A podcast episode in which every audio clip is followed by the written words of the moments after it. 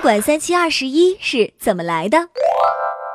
三七二十一是珠算乘法口诀，在前面加上不管，即不管三七二十一，就含有不管好歹、吉凶为何，偏要干一干、试一试、碰一碰的意思。战国时，苏秦主张合纵抗秦，张仪主张连横事秦。一次，苏秦到了齐国都城临淄，见到了齐宣王，进行游说抗秦。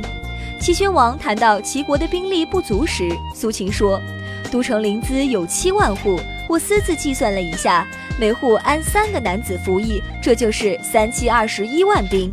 抗秦的兵员用不着再往别处征兵，仅临淄一城就足够了。”苏秦的这个算法显然是不切合实际情况的，全城不可能达到每户都出三个男子当兵。